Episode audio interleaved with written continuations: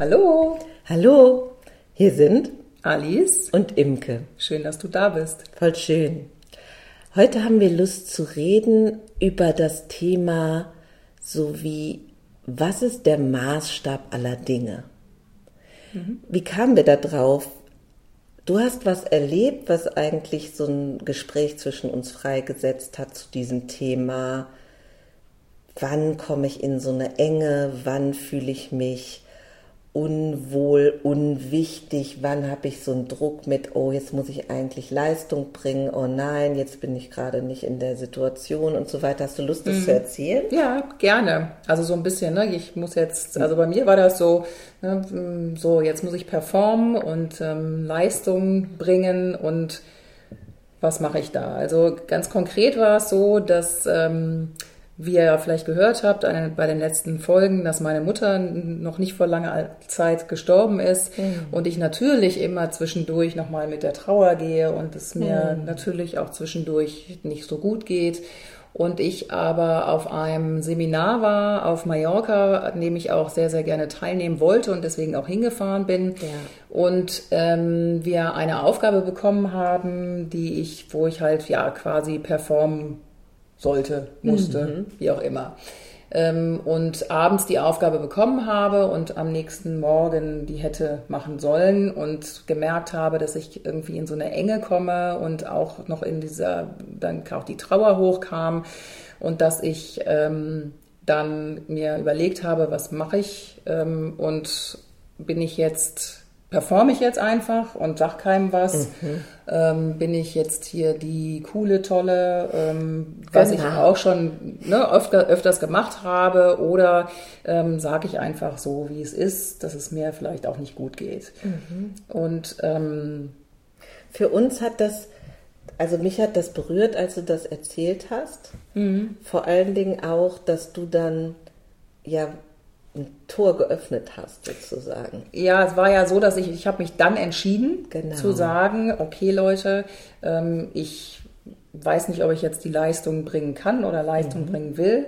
Und, ähm, und dann habe ich entschieden, halt nicht zu performen mhm. und habe dann ja, der Gruppe gesagt, mir geht es gerade nicht so gut. Mhm. Ähm, und es ging mir auch zu dem Zeitpunkt ja auch nicht so gut und ähm, war auch traurig wegen meiner Mutter. Und ja, das war eine neue Erfahrung für mich, ähm, weil es interessant war, wie die Menschen reagiert haben auf, mein nicht, auf meine Nicht-Perfekt-Sein, also mhm. in Anführungsstrichen Nicht-Perfekt-Sein, ähm, dass ich völlig, also der auf Mitgefühl gestoßen bin. Ja. Und dass es ja die Gruppe verstanden hat mhm. und gesagt haben, ja, ist auch überhaupt kein Problem.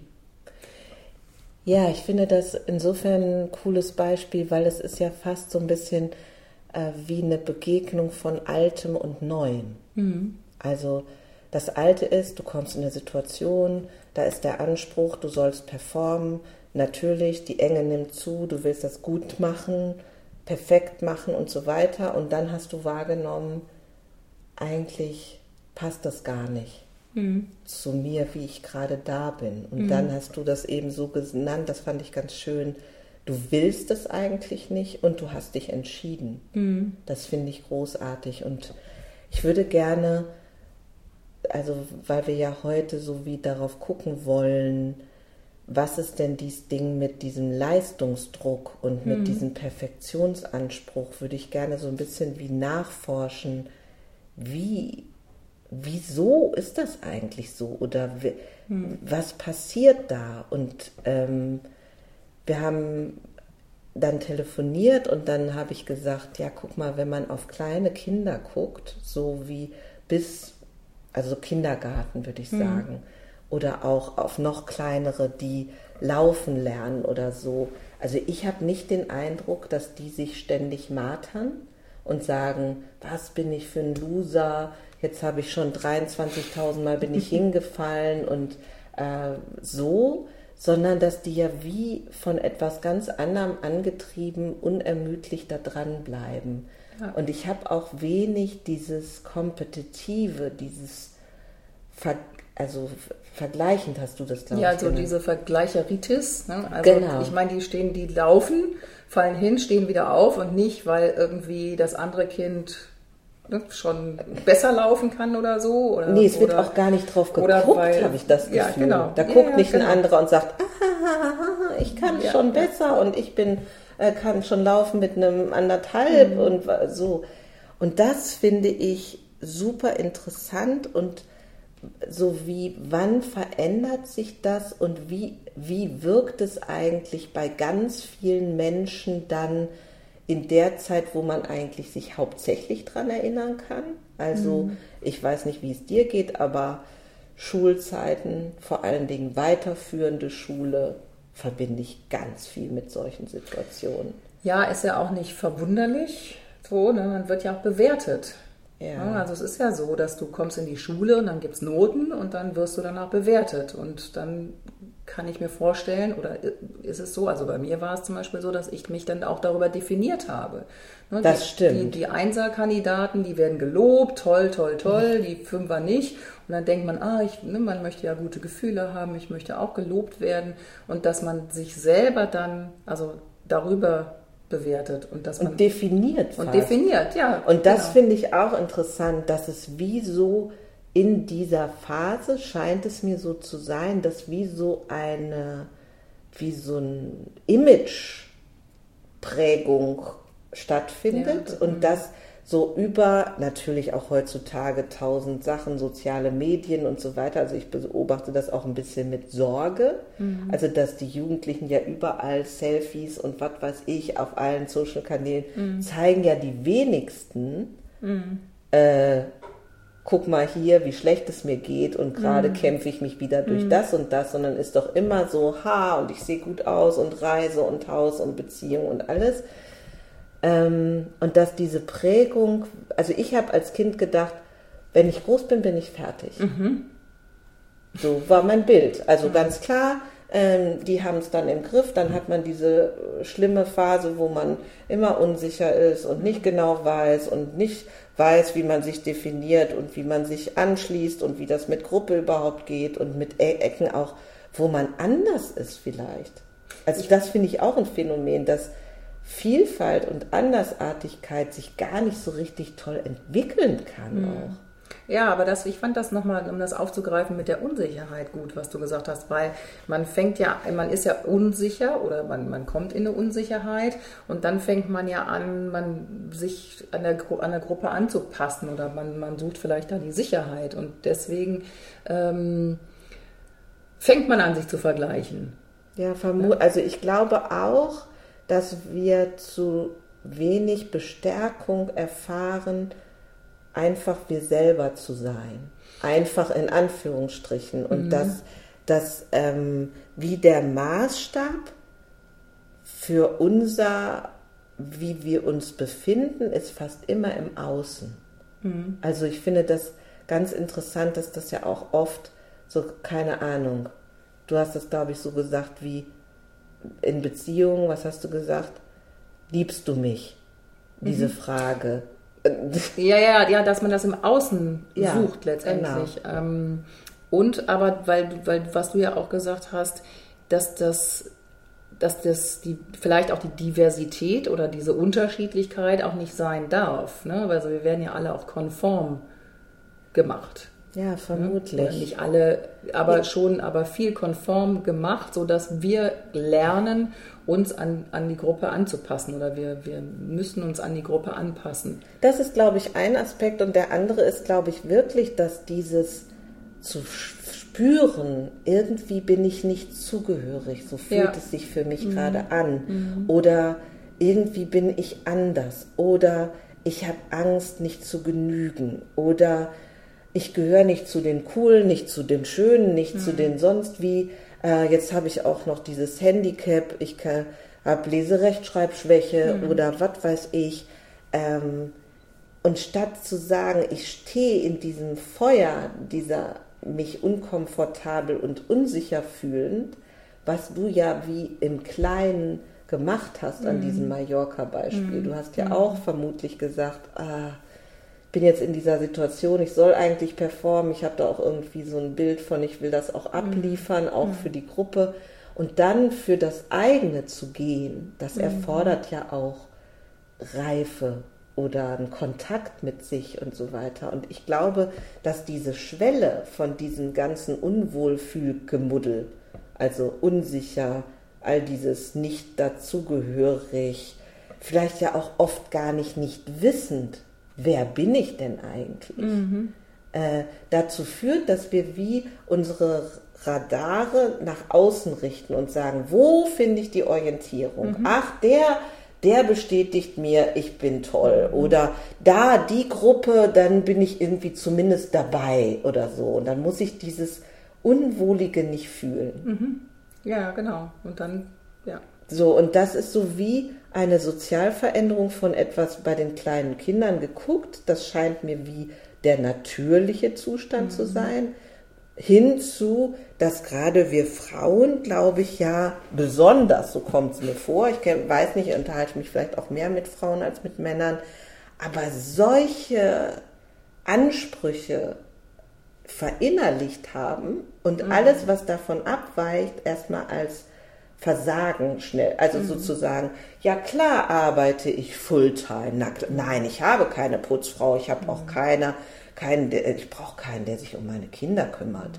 Natürlich sehe ich gut aus, natürlich habe ich die weltbeste Liebesbeziehung, ich bin immer gechillt, äh, weltbestens unterwegs, sportlich und so weiter. Man könnte das ja unendlich mhm. fortsetzen. Natürlich lege ich Wert auf Gesundheit, aber auch Connection und alles läuft Bombe bei uns und dann auch noch so, ne, Haus, Kinder äh, und so weiter und so weiter. Ja, ja, das, und das ist dieser Perfektionismus, der nach außen aber halt auch dann suggerieren so soll. Das suggerieren soll und das auch vielleicht suggeriert, aber wie sieht es im Innern aus? Ne? Also wie geht es mir wirklich? Und ich glaube, dass ein Teil, sehr gute Frage, ein Teil auch von diesen ganzen Befindlichkeitsstörungen bis hin zu richtigen auch psychischen Erkrankungen und all dieses von Burnout über Depressionen und so weiter, dass das auch mit sowas zusammenhängen kann. Ja, also vor allem, also die, um diese Vergleicheritis, um da nochmal äh, drauf zu gehen, weil das finde ich halt, ich, weil ich mich ja selber da auch immer wieder bei ich sage jetzt mal, ertappe mhm. oder auch finde, mhm. ne, dass man sagt, ja, ne, und die, ich weiß nicht, ich meine, ich bin jetzt bald 50 ne, und die sieht so, so jung aus und sie ist so, ne, hat, hat nicht so viel Falten oder ähm, ne, ist äh, erfolgreicher im Job oder die Kinder, was auch immer. Also es gibt ja tausend tausend Sachen. Die ja, ernährt sich besser. Ja, äh, äh, wir starten einen Podcast und sind nicht gleich wie Oprah. Ja, genau. So was, also. ne? Also, und jetzt?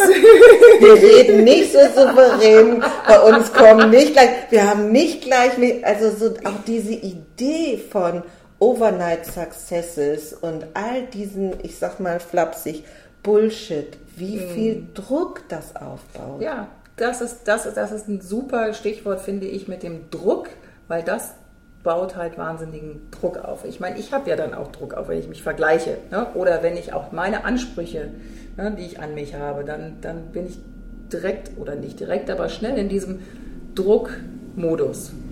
Ja, und wenn wir sagen, eigentlich kommt ganz viel von außen, Ansprüche und so weiter. Du sprichst dann von Vergleicheritis, das ist ja sozusagen wie die Ansprüche nach innen mhm. gelagert. Also mhm. es braucht mir gar nicht mehr jemand eine Zeitschrift oder irgendwas das suggerieren, das mache ich schon in meinem eigenen inneren System. Mhm.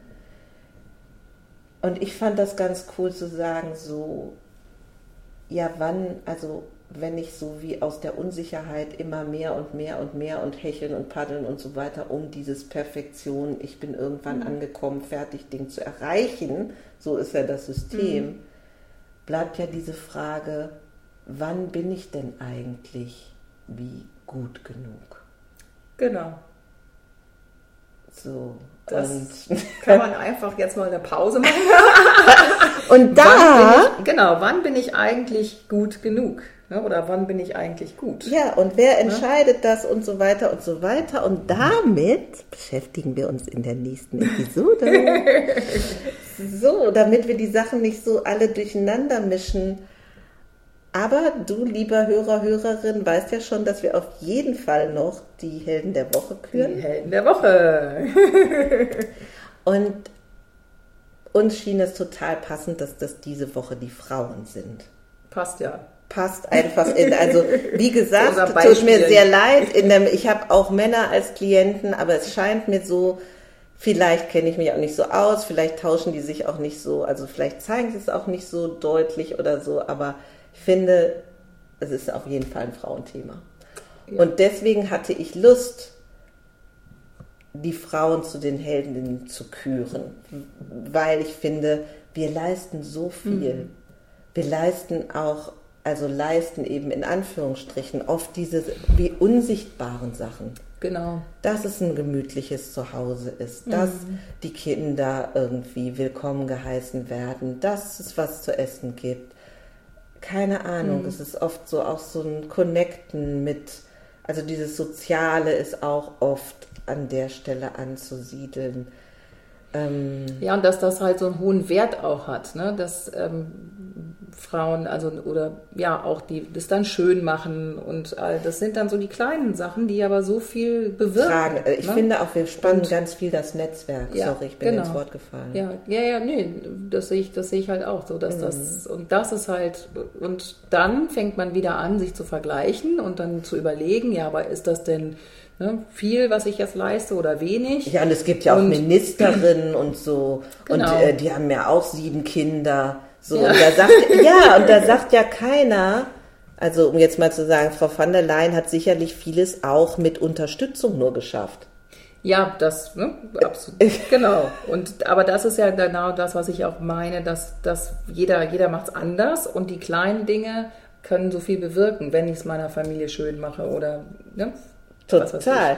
Und mir fällt dann nämlich ein, ähm, die Autorin von verschiedenen amerikanischen Sendungen, Grace Anatomy, weiß ich mhm. zum Beispiel, leider fällt mir gerade der Name von der Frau nicht ein, sagen, äh, stellen wir aber in die Shownotes, wenn es gefällt. Die hat ein Buch geschrieben, ähm, A Year of Yes. Und ein Kapitel, also sie, äh, sie ist dazu gekommen, dass sie gesagt hat, ihre Schwester hat ihr gesagt, hör mal, du vermeidest ja alle Situationen, wo du eigentlich sozusagen damit konfrontiert wirst, wo deine Stelle ist, wo du eigentlich Angst hast. Mhm. So ähnlich wie unsere Unsicherheitsschwelle, mhm. die wir berührt haben. Und dann hat sie, irgendwann ist sie morgens aufgewacht und hat gesagt, so ein Mist, die hat vollkommen recht. Und ich mache jetzt ein Jahr lang, sage ich ja zu diesen Situationen, wo ich so richtig an diese Wackelstelle muss. Mhm. Und wieso erzähle ich das jetzt gerade? Ähm, weil die dann irgendwann, sie, von Kapitel zu Kapitel erfährt man so von neuen Arealen, wo es darum geht, wozu sie dann Ja sagen muss, so. Und sie dann irgendwann sagt, so. Und ich als Person der Öffentlichkeit auf diese Fragen der Reporter, wie ich das eigentlich alles unter einen Hut kriege, mhm. Werde jetzt demnächst sagen, gar nicht. ja. Weil ich nämlich, während ich, entweder bin ich im Büro, bin da top, verpasse mhm. aber leider die. Abschlussfeier meiner Tochter in der mhm. Schule und so mhm. weiter und so weiter. Und ohne diese wunderbare Nanny, die ich Gottes Segen mhm. irgendwie gefunden habe, würde bei uns nämlich gar mhm. nichts laufen mhm. auf die Art und Weise. Mhm. Und das fand ich so großartig, dass sie halt das geöffnet hat und gesagt hat, das hat sie so ange, sorry, pisst, mhm. ähm, dass die Person, Frauen in der Öffentlichkeit gesagt haben, ja. ich mach, ich mache das mit Meditation mhm. und gutem Essen und ich schaffe das alles mhm. auf die und super Time Management. Mhm. mhm. Ja, wo wir wieder, das schließt ja jetzt den Kreis, ne? so wieder bei der Perfektion nach außen hin sind. Image, genau. Ja, genau. Also, einfach machen fehlt noch. Da haben wir gedacht, wir mögen dich einladen, mal zu überprüfen. Also so wie gewahr werden. Ach, habe ich jetzt eigentlich einen Maßstab von außen? Habe ich überhaupt damit was zu tun oder wovon sprechen Alice und Imke da eigentlich? Mhm. Ähm, ist mein Maßstab innen, außen? Wer ist das eigentlich? Wann habe ich das? Stelle ich vielleicht fest, oh, jetzt kommt hier diese Schwelle, ich mhm. merke, hier kommt der Druck, eigentlich müsste ich jetzt sagen, ich brauche eine Pause, mhm. aber ich mache es nicht. Mhm. Und vielleicht die nächste Woche einfach damit zu gehen, mit der Frage, wann bin ich eigentlich gut? Dass du dir das selber stellst. Sehr schönes Schlusswort. Damit beenden wir diese Episode und freuen uns auf dich, wo auch immer du bist und sagen bis zum nächsten Mal. Bis zum nächsten Mal. Tschüss.